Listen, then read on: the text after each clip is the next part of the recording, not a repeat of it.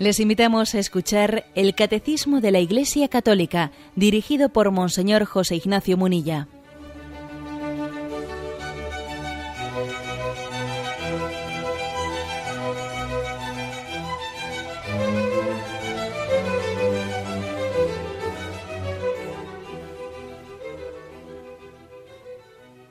Un cordial saludo a todos los oyentes de Radio María. Un día más, con la gracia del Señor, proseguimos el comentario del catecismo de nuestra Madre la Iglesia.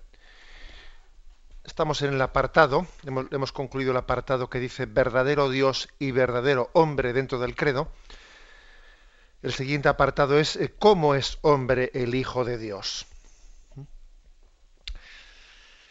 Mm, es el punto 470 y siguientes. Digamos que eh, hasta ahora ha afirmado que Jesucristo es verdadero Dios y es verdadero hombre, bien, pero una cosa es afirmar el hecho y otra cosa es explicar el cómo. Entonces, digamos, eh, cómo es hombre y cómo se puede compaginar eso con, con, la afirmación de que al mismo tiempo es Dios. Eso es lo que a partir del punto 470 se nos quiere explicar. Bien, primer punto dice, puesto que en la unión misteriosa de la encarnación la naturaleza humana ha sido asumida, no absorbida, la Iglesia ha llegado a confesar con el, correr de, con el correr de los siglos la plena realidad del alma humana, con sus operaciones de inteligencia y de voluntad y del cuerpo humano de Cristo. Bueno, interrumpo ahí, luego seguimos leyendo. Yo creo que la afirmación principal es que lo que supone la encarnación que Dios haya hecho hombre. Quiere decir que ha asumido la condición humana. Eh, tomando un texto, eh, citando la Gaudium et Spes del Concilio Vaticano II, se dice, la ha asumido, pero no la ha absorbido. ¿Qué diferencia, qué matiz es ese? Pues hombre, la palabra absorber quiere decir que prácticamente ha perdido su identidad. Algo que esto lo hemos absorbido es como si lo hemos, si lo hemos disuelto, ¿no?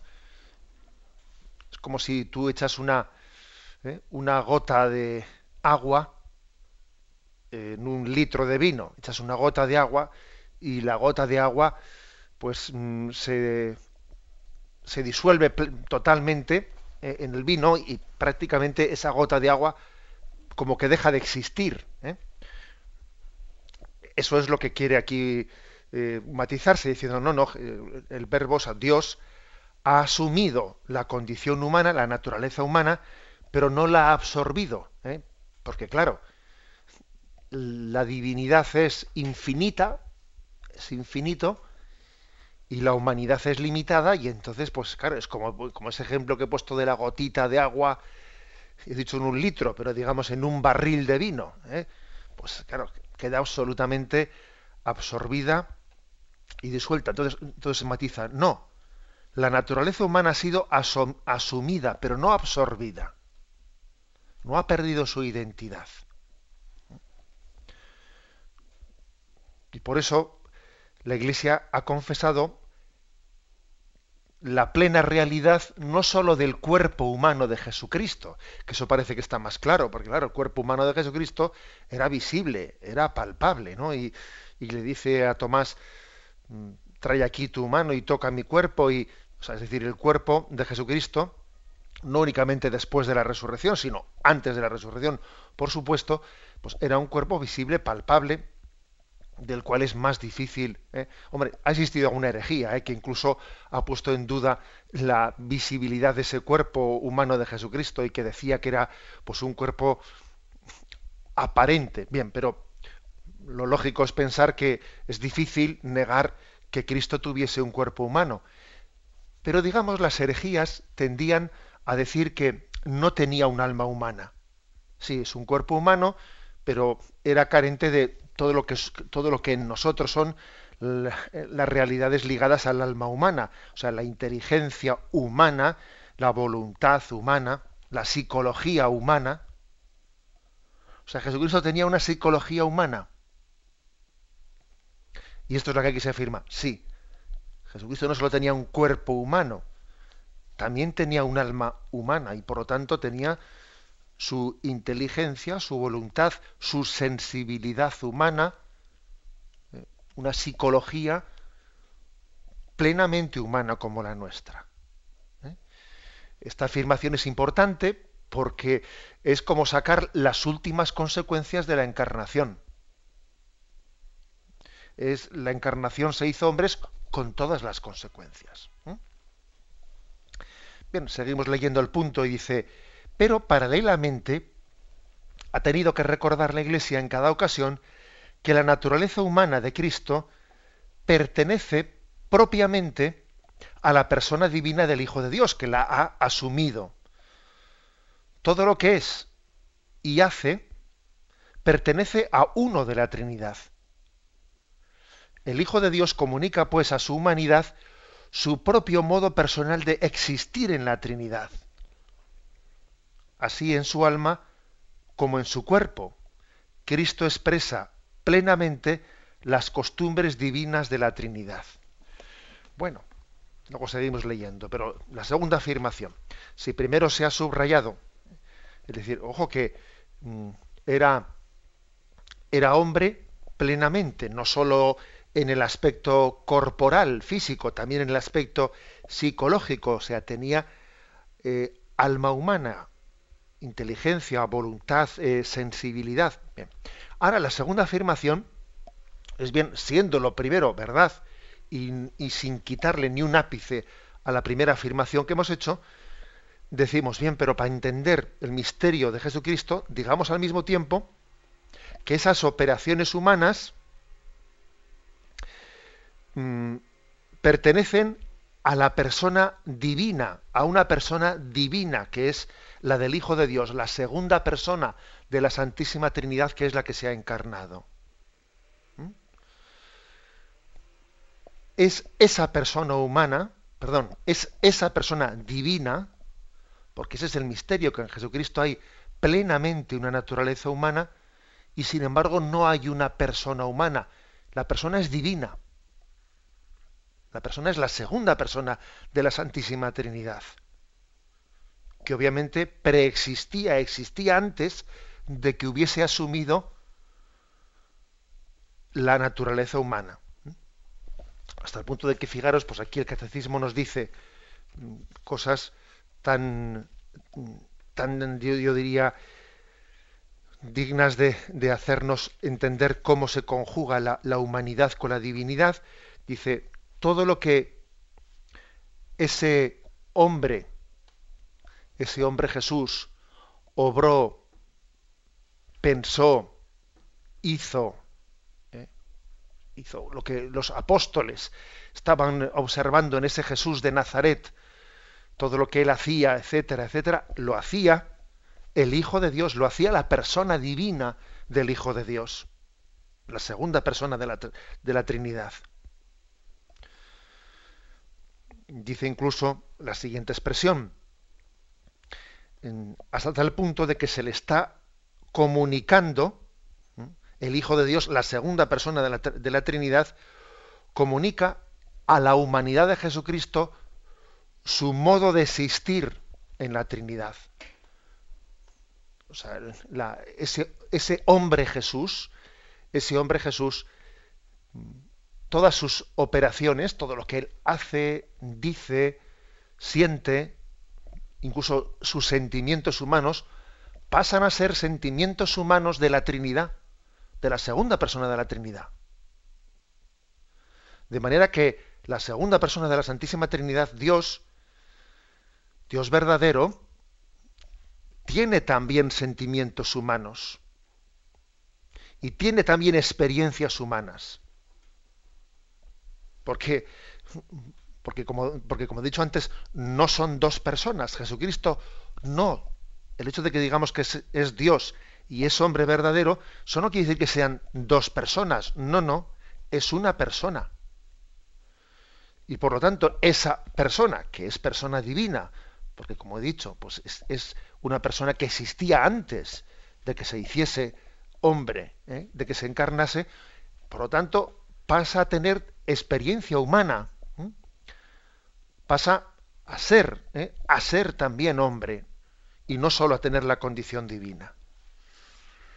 Bueno, como veis, es, es, Dios pasa a tener también una forma de ser humana, además de su, además de la que ya tenía, propia suya, ¿no? Es un modo, modo de existir en la Trinidad, ¿no? Esa es, la, expresión que utiliza aquí el catecismo. El Hijo de Dios comunica, pues, a su humanidad su propio modo personal de existir en la Trinidad. La humanidad tiene una forma de, de, existir en la Trinidad. Y, y, al revés, digamos que Cristo dice también, así en su alma como en su cuerpo, Cristo expresa humanamente las costumbres divinas de la Trinidad. O sea, que nosotros vemos en Jesús el sentir de Dios. En su humanidad se expresa la forma de ser de Dios. Es como, esto tiene, es como un puente, un puente que, se puede recorrer en, en doble sentido. ¿eh? Digamos que por una parte, en Dios, en Dios se, establece el modo de ser del hombre y en nosotros se establece el modo de ser de Dios. En Jesucristo ambas experiencias están teniendo lugar. Al, ser plenamente hombre, digamos que, que la experiencia de qué es ser hombre no es ajena a Dios. Es que, es que la ha asumido plenamente. Y al revés, nosotros, nosotros también observamos en Jesús, en su verdadera humanidad, el modo de ser de Dios. Vemos cómo actúa Dios, cómo piensa Dios, cuál es su forma de, ver y juzgar el mundo. ¿eh? Este es el, ¿eh? la plena unión de esos dos misterios. Se nos remite aquí al capítulo 14 de San Juan, versículo 9 y 10, que dice, le dice Jesús a Felipe, ¿no? Tanto tiempo hace que estoy con vosotros y no me conoces, Felipe. El que me ha visto a mí, ha visto al Padre. ¿Cómo dices tú, muéstranos al Padre? ¿No crees que yo estoy en el Padre y el Padre está en mí? Las palabras que os digo no las digo por mi cuenta. El Padre que permanece en mí es el que realiza las obras. este texto de, del capítulo 14 de San Juan, ese diálogo entre Jesús y Felipe, pues está subrayando mm, la plena unión que hay entre Cristo y el Padre. El que ha visto a Cristo ha visto al Padre. ¿Por qué? Porque está viendo a una persona divina. El que ve a Jesús no solo está viendo una humanidad, una no, no, está viendo a una persona que es persona divina. La está viendo en su naturaleza humana. Sí, sí, pero esa naturaleza humana es inseparable de, de la persona que la ha asumido. Por lo tanto, el que ve a Jesús está viendo al Padre porque las tres personas de la Santísima Trinidad son inseparables. Eh, es un texto impresionante, el de Juan 14, 9, 10. Y por último, se nos pone aquí, pues para subrayar este aspecto, un texto de la Gaudium et Spes 22.2 que dice, el Hijo de Dios trabajó con manos de hombre, pensó con inteligencia de hombre, obró con voluntad de hombre, amó con corazón de hombre. Nacido de la Virgen María, se hizo verdaderamente uno de nosotros, en todo semejante a nosotros, excepto en el pecado. Bueno, pues he aquí, he aquí la consecuencia última de la, de la encarnación, que el Hijo de Dios, la segunda persona de la Santísima Trinidad, trabajó con manos de hombre, pensó con inteligencia obró. Y además me atrevo a decir una cosa, este texto de la Gaudium et pone, eh, lo, pone en pasado, ¿eh? trabajó, pensó, obró, pero ojo, podemos ponerlo perfectamente en presente, porque la humanidad de Jesucristo glorificada está ascendida al cielo y por lo tanto en este momento sigue siendo plenamente hombre, Luego no es cuestión únicamente de decirlo en pasado. Ocurre que aquí se dice en pasado por, hacer referencia a, los evangelios y a todos los sucesos históricos acontecidos pues mientras que Jesús estuvo en esa escuela apostólica con los apóstoles, etcétera, y, predicando el reino de Dios, pero eso no quiere decir que ahora ya haya dejado de ser hombre, no, continúa siéndolo. Con lo cual podemos decir que Jesús piensa con inteligencia humana, obra con voluntad humana, ama con sentimientos humanos. Esto también nos, nos hace entender lo que es la devoción al corazón de Cristo, cuando se, subraya que Jesús nos quiere, nos ama con, con corazón humano, con sentimientos humanos. Somos queridos también al, modo humano. Al modo humano. Dios nos quiere al modo humano porque se ha encarnado. ¿eh?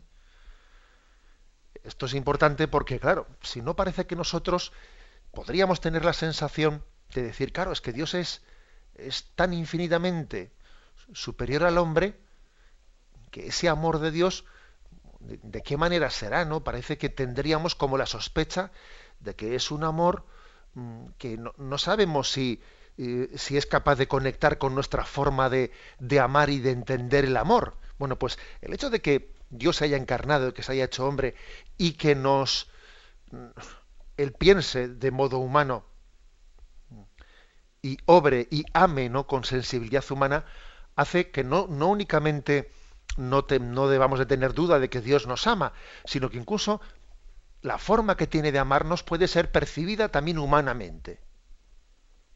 Porque nos ama de forma humana. Como los, los hombres también tenemos, ¿no?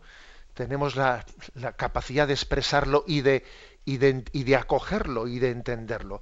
La devoción al corazón de Jesús es una devoción que subraya mucho la forma humana, plenamente humana, que tiene Dios de, expresarnos también su, eh, su, amor hacia nosotros. por eso subrayemos esto. Em, trabajó y trabaja, pensó y piensa obró y obra, amó y ama en este momento con sensibilidad humana, ¿no? con, con corazón humano. Y por eso ¿eh? nos sentimos tan plenamente identificados con Jesucristo. Y por eso Jesucristo es el camino y la puerta y la puerta de nuestra relación con, con, Dios, de nuestra relación con la Trinidad. Porque, bueno, porque las otras dos personas, el Padre y el Espíritu Santo, no se han encarnado. Y entonces, al no haberse encarnado, la puerta para llegar a nuestra relación con la Trinidad es Jesucristo, ¿eh? porque, porque Él ha asumido nuestra forma humana eh, de, entender y por lo tanto de entender, de sentir, de querer. Y por eso es la, eh, el camino para llegar al Padre. Tenemos un momento de reflexión y continuamos enseguida.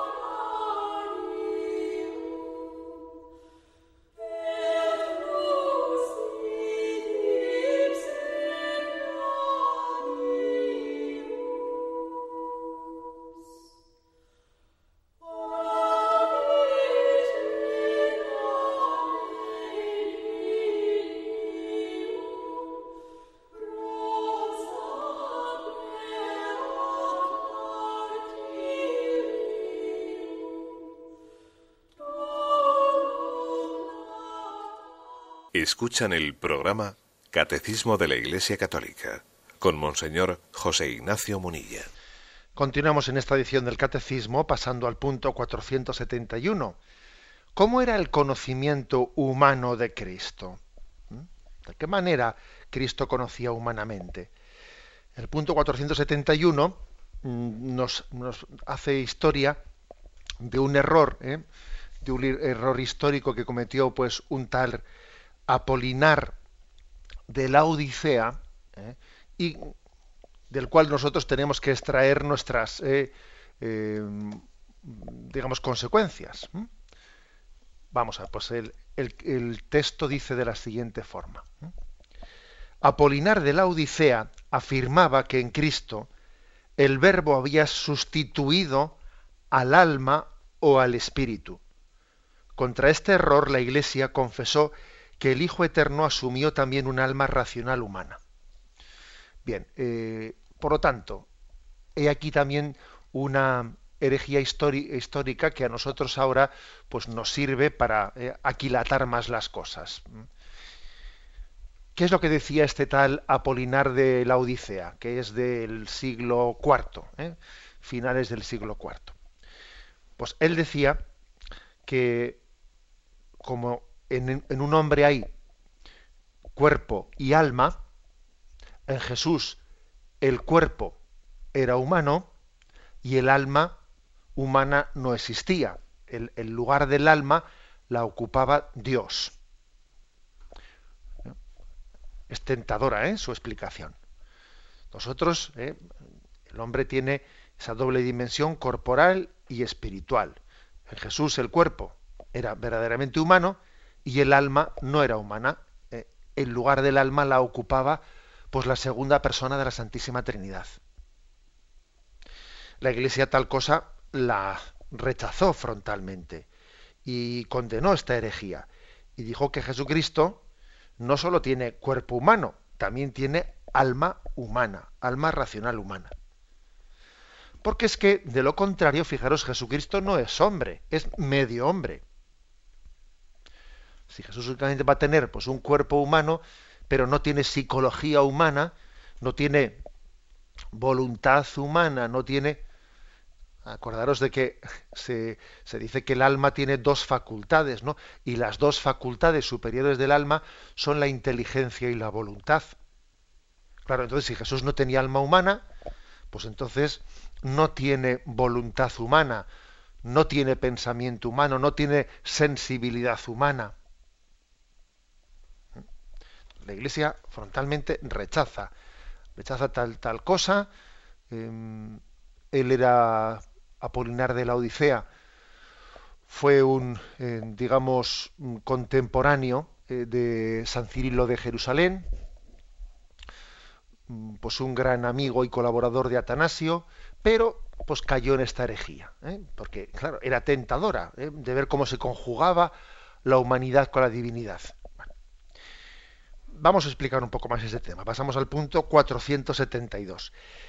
Este alma humana que el Hijo de Dios asumió está dotada de un verdadero conocimiento humano. Como tal, este no podía ser de por sí ilimitado se desenvolvía en las condiciones históricas de su existencia en el espacio y en el tiempo. Por eso el Hijo de Dios, al hacerse hombre, quiso progresar en sabiduría, en estatura y en gracia. E igualmente adquirir aquello que en la condición humana se adquiere de manera experimental. Eso correspondía a la realidad de su anonadamiento, anonadamiento voluntario en la condición de esclavo. Bien, la, explicación del punto 472 está sobre todo, eh, yo diría, subrayada por la afirmación última que se hace aquí. O sea que el hacerse hombre, el que Dios se haya hecho hombre, ha supuesto un anonadamiento. ¿Qué quiere decir esta expresión? O sea que Dios mismo se ha voluntariamente, voluntariamente se ha despojado cuando dice no el filipenses, no hizo alarde de su categoría de Dios. O sea, al encarnarse, se mm, despoja O sea, el tener la, la condición humana supone también un despojarse de lo que es propio de la condición divina, es decir, pues de tener, porque Dios en cuanto Dios tiene una infinitud y una totalidad que la condición humana no, no, no tienen. ¿Eh? Pues, por ejemplo, Dios no tiene que aprender. Dios es omnisciente, lo sabe todo, y por lo tanto Dios no está sujeto a la pedagogía humana de tener que pasar de la ignorancia a saberlo pues, mediante un esfuerzo de aprendizaje, ¿no? Eso no es propio de la condición divina, eso es propio de la condición humana. De tener que sentarse en un pupitre para entendernos y tener que aprender como Jesús hizo, ¿no? O sea, Jesús no fue a la escuela sabiendo. Se sometió a la ley del aprendizaje humano Sí, sería, si queréis, podemos subrayar que, en los evangelios se habla de que su sabiduría llamaba la atención y quién es este niño, de dónde sale esta sabiduría. Sí, sí, de acuerdo, pero eso no quiere decir que eh, el niño cuando fuese a la escuela se supiese todo y allí no tenía nada que enseñarle. No quiere decir eso. Y aprendió a hablar, y por supuesto balbucearía palabras y, José y María tendrían esa experiencia maravillosa que tienen los padres de ver cómo su niño va aprendiendo a hablar y va o sea, que no se ahorró ningún tipo de experiencia humana ¿eh? de crecimiento paulatino. Y esto, para entenderlo, siendo así que es una persona divina, que es una persona divina, pues solamente se puede comprender desde esa, desde esa experiencia del anonadamiento voluntario. Dios voluntariamente se despojó de su condición divina. La palabra despojó no quiere decir que dejase de ser Dios, no, sino que renunció a la forma divina ¿eh? y asumió la, forma humana que supone que le condiciona, ¿eh? que le condiciona, que le limita en ese modo de ser Dios le limita en el modo de ser Dios. Es como si es como si un bueno, todos los, ejemplos que pongo, como sabéis, como os digo muchas veces, los digo con temblor y temor, ¿no? Y los digo pues sin pidiéndole a, los oyentes que no hagan de los ejemplos una aplicación literal porque en fin, porque sería limitado, pero pongamos el siguiente ejemplo, ¿no? Un piloto es un piloto de un avión ¿eh? que el mismo piloto, porque es que es la persona, ¿eh? Ese piloto pues renuncia ¿no? a, conducir ese avión y, dice, bueno, voy a, voy a bajarme del avión y voy a conducir un pequeño coche, un pequeño utilitario. Y es el mismo. Pero digamos que ahora conduciendo ese coche tiene muchas limitaciones que lógicamente no, no, no conduce ahora no se conduce a la forma del avión, sino se conduce a la forma del coche, del utilitario. Algo así ¿eh? es lo que se viene aquí a decir del anonadamiento voluntario, del, del pensar según la, el modo humano de pensar, del sentir, del amar, del querer según el modo humano. ¿eh? Es el anonadamiento voluntario. Dios se ha limitado a la forma humana,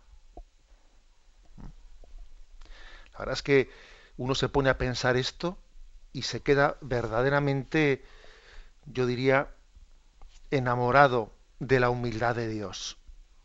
A mí me parece que como aplicación espiritual en nuestra vida deberíamos de extraer esta consecuencia, ¿no? Mm, la, la humildad de Dios en su desprenderse de su condición divina. El hecho de que nosotros, por ejemplo, no tenemos esa tendencia tan grande a, a la curiosidad, a, querer enterarnos de lo que no nos corresponde, ¿no? A, pretender siempre, pues eso, ¿no? Pues por aquí, por allá, curiosidades y cotilleos y hablar de lo que no sabemos y pretender siempre. Y sin embargo, Dios en su estilo, ¿eh? que renuncia a la forma divina de conocer y asume la condición humana que es una condición de, de desprendimiento, de tener que ir poco a poco conociendo, de tener que ir aprendiendo. O sea, Dios que se desprende de la forma divina y asume la condición humana que es tan limitante. Nos deberíamos de sacar la, la consecuencia en nuestra vida de la humildad, del renunciar a, a nuestra tendencia siempre curiosa, siempre pretendiendo eh, ser y saber eh, lo que no somos y lo que no nos corresponde saber. Lo que es algo hermoso. Y Jesús, como dice el texto, como dice el texto de Lucas 2.52, crecía en sabiduría, en estatura y en gracia. Que es importante recordar esto. Hace poco estaba yo en un colegio, en un colegio pues católico y tuve un encuentro con los padres y en el encuentro con los padres les dije, al igual que este texto de que Jesús crecía en, en estatura, en sabiduría y en gracia, también vosotros queréis que vuestros hijos crezcan en estas tres dimensiones. Y claro, queremos tener un hijo sano, pero solamente con eso no, eh, no nos conformamos. Queremos que el hijo pues tenga buena cultura, que saque buenas notas, que esté bien preparado, ¿no? Pero no nos debiéramos ¿eh? de conformar solamente con eso. Un hijo puede tener, puede ser muy sano y puede tener buenas notas y puede ser muy destacado en la clase, pero puede ser un perfecto egoísta al mismo tiempo. ¿eh? Y puede ser pues alguien falto de principios espirituales y puede ser alguien que no que no tenga el sentido religioso de la vida y el sentido de la familia por eso no nos conformamos ni con, que, ni con que crezca sano, ni con que saque buenas notas. Queremos que también crezca en gracia, al igual que Jesús, crecía en estatura, en sabiduría y en gracia delante de Dios. Y las tres dimensiones son necesarias. Y se equivocaría profundamente el Padre que se conformase solo con la primera, o con la primera y la segunda, se equivocaría. Las tres, ¿no? Asumen una y una a la otra. Bien, pues mm, aquí vienen otros tres, tres, textos en los que se nos eh, quiere demostrar cómo Jesús tenía que recurrir pues al... O sea, que no nació sabiendo, ¿eh? que no nació sabiendo, que tenía que recurrir a, la experiencia, a la experiencia de preguntar eh, esto cómo ha sido, esto qué es, qué, ellos qué, han dicho. Es, decir, que, la, que Jesús preguntó, se informó, eh, como cualquiera de nosotros. ¿eh? Y cuando hacía una pregunta, pues no era porque estuviese de una manera retórica, no, no, es que quería, o sea, necesitaba preguntarlo para saber. ¿eh? Por ejemplo, aquí dice Marcos 6:38, ¿cuántos panes tenéis? Id a ver. Y después de cerciorarse le dicen, cinco panes y dos peces. Bueno, pues aquí el, el, catecismo ha puesto un ejemplo tan sencillito como este para decirnos que es que era así. O sea, Jesús también tenía una experiencia humana, pues que nacía de, bueno, pues del método experimental que todos tenemos, ¿eh? al que todos tenemos que recurrir para saber. ¿eh? Bueno, igual que esto, pues viene, el, viene otro texto, eh, Marcos 8:27, que Jesús les pregunta, ¿quién dicen los hombres que soy yo? O sea, Jesús quería enterarse, les pregunta a los apóstoles, qué eco está teniendo su predicación en los que le rodean. Y Jesús pregunta, ¿quién dice la gente que soy yo? ¿Eh? Etcétera. Es decir, que Jesús estaba sometido a, la ley del conocimiento humano ¿eh? y voluntariamente, por amor y por identificación con nosotros, eh, había asumido la forma humana que al mismo tiempo nos limita, nos limita de, del crecimiento humano. Le limita a él como, eh, como Dios que es. Tenemos un momento de reflexión y continuamos enseguida.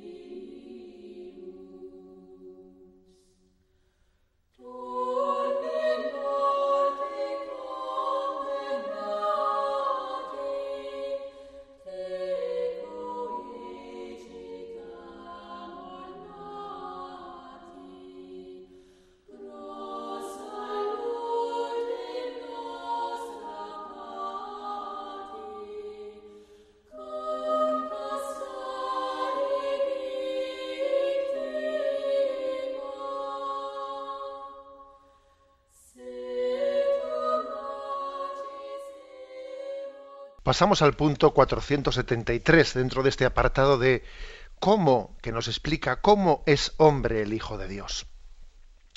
Dice, pero al mismo tiempo, este conocimiento verdaderamente humano del Hijo de Dios expresaba la vida divina de su persona. La naturaleza humana del Hijo de Dios, no por ella misma, sino por su unión con el Verbo, conocía y manifestaba en ella todo lo que conviene a Dios. Esto sucede ante todo en lo que se refiere al conocimiento íntimo e inmediato que el Hijo de Dios hecho hombre tiene de su Padre. El Hijo en su conocimiento humano demostraba también la penetración divina que tenía de los pensamientos secretos del corazón de los hombres. Bueno, después de haber dicho lo anterior, como Dios se ha mm, despojado, se ha anonadado, se ha despojado de su forma divina de conocer y ha asumido, ¿eh? pues eh, digamos la, la ley humana del crecimiento en el conocimiento, pero ahora sin embargo el 473 hace matizaciones, ¿eh? hace matizaciones que es que nosotros no es porque no es porque nosotros mismos neguemos neguemos lo anterior, no, no, es porque lo matizamos desde los propios evangelios. O sea, partimos de los evangelios como fuente de revelación. Entonces, observamos en los evangelios que aunque Jesús crecía ¿eh? en estatura, en sabiduría, iba al colegio, aprendía los salmos, pero también es cierto que se manifiesta en los evangelios que tenía un tipo de unión íntima con Dios Padre, que esa unión íntima, que claro, se escapa a nuestros ojos, le daba también un conocimiento del Padre que era superior a lo que el mero conocimiento humano puede dar.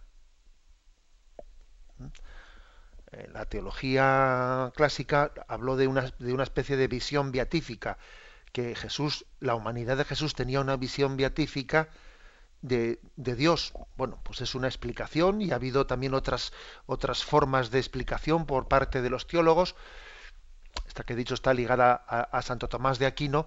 Como es lógico, el catecismo no, entra en discusiones de escuela y el catecismo no se mete a, a la explicación concreta del cómo, pero sí afirma el qué.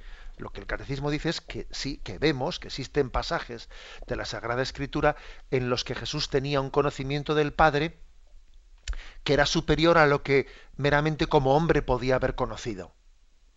Por ejemplo, ese llamarle Abba, papá, a Dios Padre, eso era mm, partía de un conocimiento íntimo entre el encuentro entre la humanidad y la divinidad, pues que superaba el conocimiento humano. Eh, por ejemplo, Mateo 11, 27. Todo me ha sido entregado por mi Padre, y nadie conoce bien al Hijo sino el Padre, ni al Padre le conoce bien nadie sino el Hijo, y aquel a quien el Hijo se lo quiera revelar. Bueno, está hablando de que él tiene un conocimiento con natural del Padre que supera la condición humana, ¿no? Y también esto se nota con, mucha claridad en los pasajes, en los pasajes del Evangelio en los que Mm, Jesús llegaba a conocer el pensamiento de los hombres. Por ejemplo, Marcos 2, 8. Pero al instante, conociendo Jesús en su espíritu lo que ellos pensaban en su interior, les dice, ¿por qué, ¿por qué pensáis así en vuestros corazones? ¿Mm? Juan 2.25 y no tenía necesidad de que se, le diera testimonio acerca de los hombres, pues él conocía lo que hay en el hombre.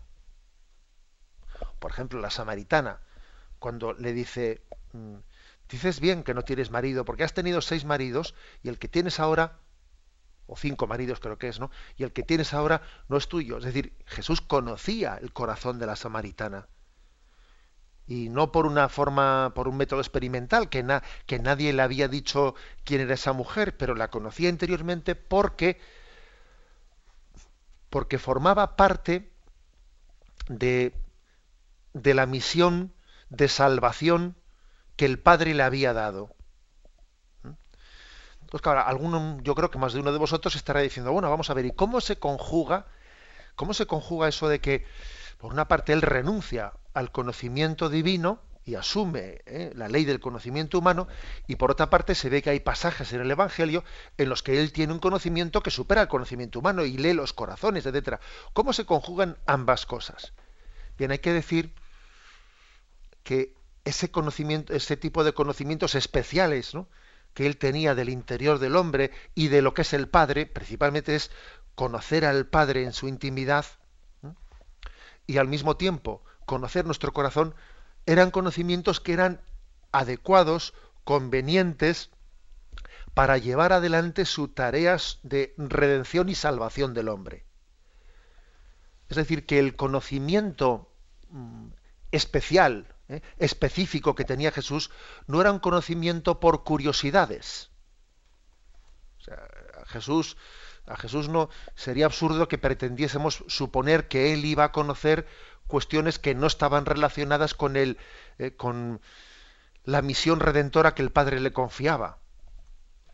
Jesús no iba a conocer, obviamente, ¿no? pues, pues, pues unas fórmulas físicas o matemáticas, ¿no? porque no, no se requerían conocer tal, tales cosas para llevar adelante su, eh, su, su tarea de redención. Pero sin embargo Jesús sí conocía el corazón de la samaritana como hombre, lo conocía. Sí nos conocía a nosotros como hombre, nos conocía. Porque eso sí era adecuado, sí era conveniente conocerlo para que la tarea de la redención fuese plena y consciente. Él conocía el corazón de Judas, lo conocía, el corazón de Pedro, el corazón de Juan, el discípulo amado. Tenía un corazón, un conocimiento interior porque era conveniente para la redención. ¿eh? Luego, eh, sí existe un despojamiento, ¿eh? un despojamiento de, de, la, de la forma divina de conocimiento, pero no hasta el punto de que Jesús esté como ciego en su misión de redención del mundo.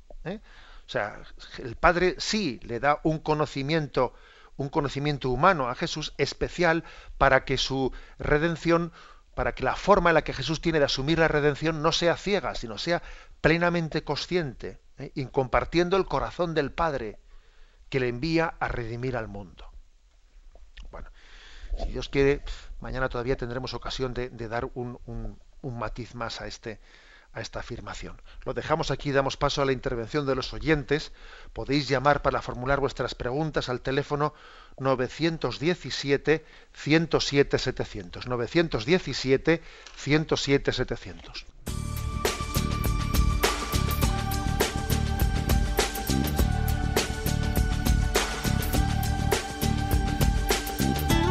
Radio María le ofrece la oportunidad de recibir en su casa sus programas favoritos.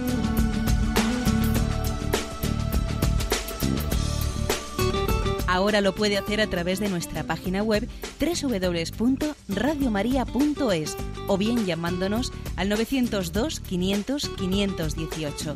902 500 518. Pídanos el programa que más le interesa en cualquiera de sus emisiones, especificando el día y la hora que lo ha escuchado. Solo nos tiene que decir si lo quiere en CD de audio o CD o DVD en MP3. Haga su solicitud en el 902 500 518 y en www.radiomaria.es. Radio María, más cerca de usted. Escuchan el programa Catecismo de la Iglesia Católica con Monseñor José Ignacio Munilla. Sí, buenos días. ¿Con quién hablamos? Hola, Monseñor. Sí, adelante, le escuchamos. Necesito su consejo.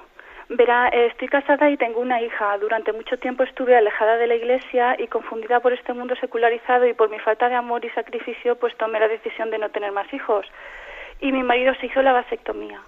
Pero ahora, apenas dos años de mi conversión, pedí perdón a Dios por cerrarme a la vida y como penitencia se me impuso aconsejar y animar a las demás madres a defender y traer más hijos al mundo. Y hoy le ofrezco al Señor pues mi labor de dar catequesis a los chavales de la iglesia y los acojo como hijos espirituales. Pero claro, mi duda es que el matrimonio tiene que estar abierto a la vida y en mi caso concreto pues eh, cómo cumplir con la voluntad de Dios y la Santa Madre Iglesia, pues lo dejo todo como está, adopto de fecundación artificial, ni hablar, pues eso, muchas gracias y alabado sea Jesucristo.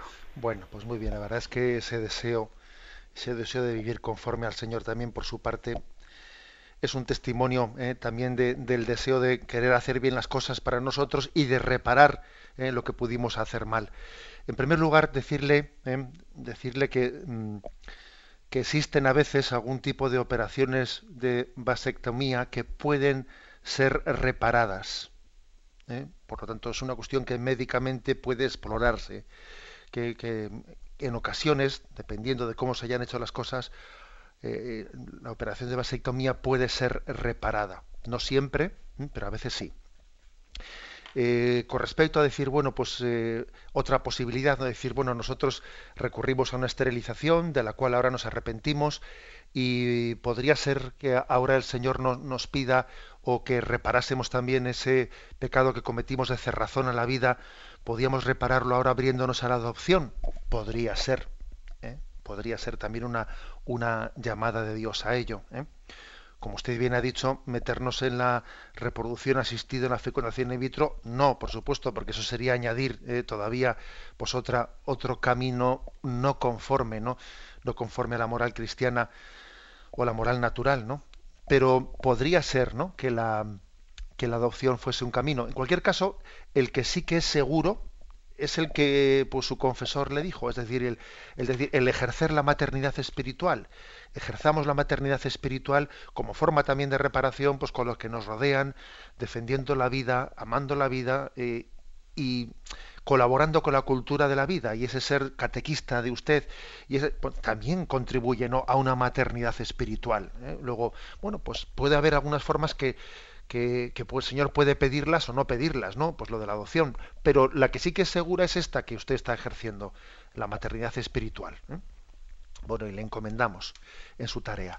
Damos paso a una siguiente llamada. Buenos días. Buenos días. Sí, le escuchamos. Adelante. Mire, eh, eh, monseñor, es que el otro día oí por televisión que a ustedes no, se, no, había que dirigirse como, como monseñor, sino como su señoría. Entonces quisiera saber si es correcto. Y otra, y otra cosa, el otro día al salir de misa una señora me decía estaba leyendo un libro y decía que el infierno no existía. Y luego que a la Virgen le quitó el pecado original un angelito con una, con una, con una, eh, ¿cómo se dice? Batuta, ¿no? Como, con un, no sé cómo se dice, bueno, como si fuera un, nada. Entonces, ¿qué criterio hay que seguir cuando se lee un libro para saber si la Iglesia lo admite? Bueno, de acuerdo, vamos a ver, eh, con respecto al tema del tratamiento hacia un obispo, no entiendo yo mucho de esas cosas, para ser sincero, pero a mí me parece que el término de su señoría no, no tiene nada que ver con el tratamiento eclesiástico. A mí me parece que eso de su señoría, eh, a mí me suena, en mi, eh, en mi corto saber, a mí me parece que eso suena un poco al mundo jurídico, que se le llama al juez señoría, etcétera. Ese término, esa forma de hablar, no pertenece, a, no sé, a la forma, a la tradición eclesial.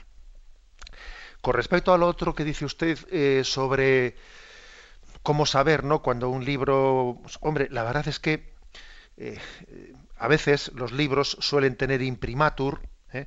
que es una especie de visto bueno del obispo, del obispo del lugar donde se ha publicado el libro, que autentifica eh, la catolicidad de, esa doctrina. Lo que ocurre es que muchas veces los libros suelen ser publicados sin, sin haber recurrido a esa revisión. ¿eh? Pues porque también sería, vamos, igual es un error ¿eh? por nuestra parte el, no hacerlo en todos los casos, pero como sería bastante costoso de que todas las cosas que se publican fuesen revisadas, pues la mayoría no son revisadas, menos las cosas mayores.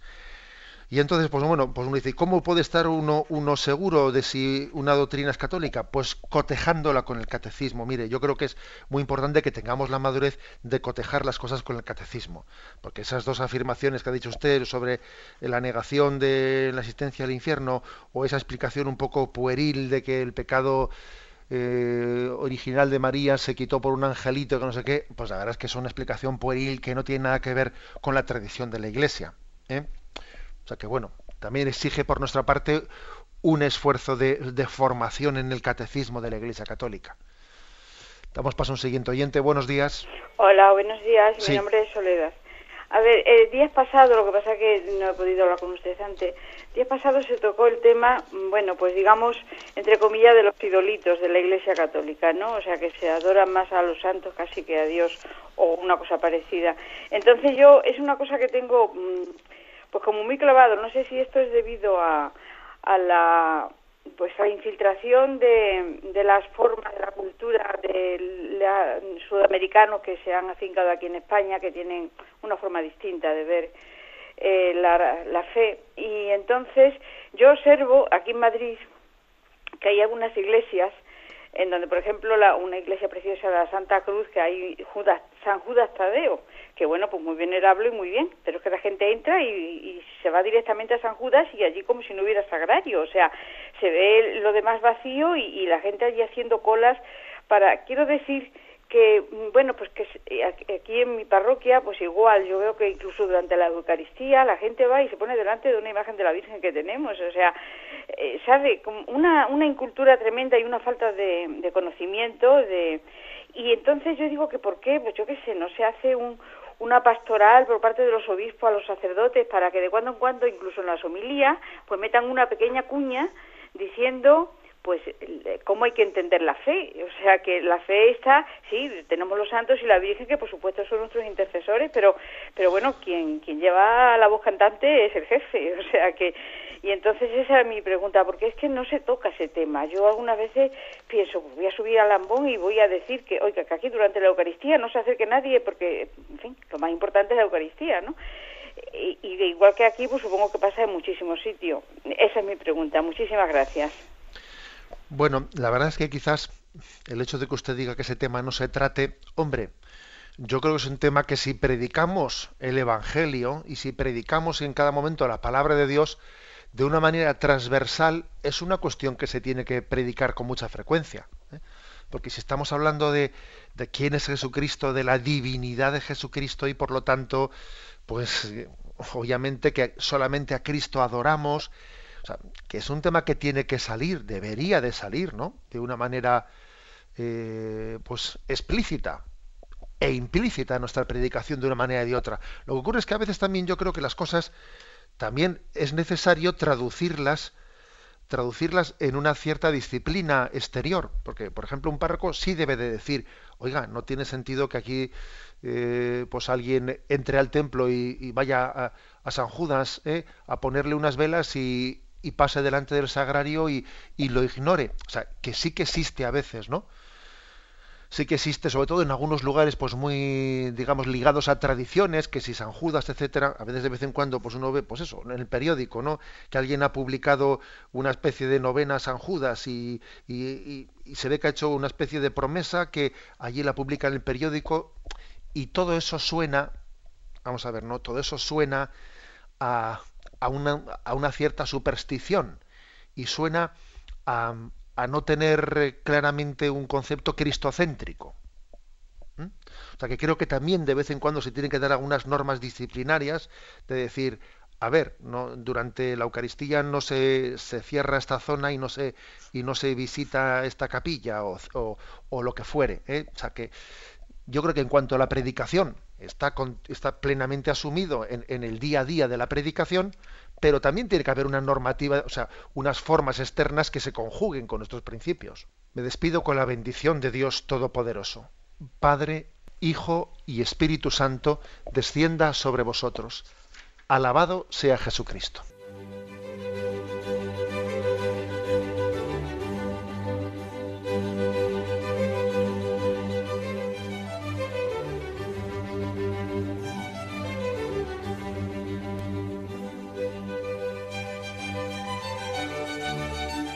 Han escuchado en Radio María el Catecismo de la Iglesia Católica, un programa dirigido por Monseñor José Ignacio Munilla.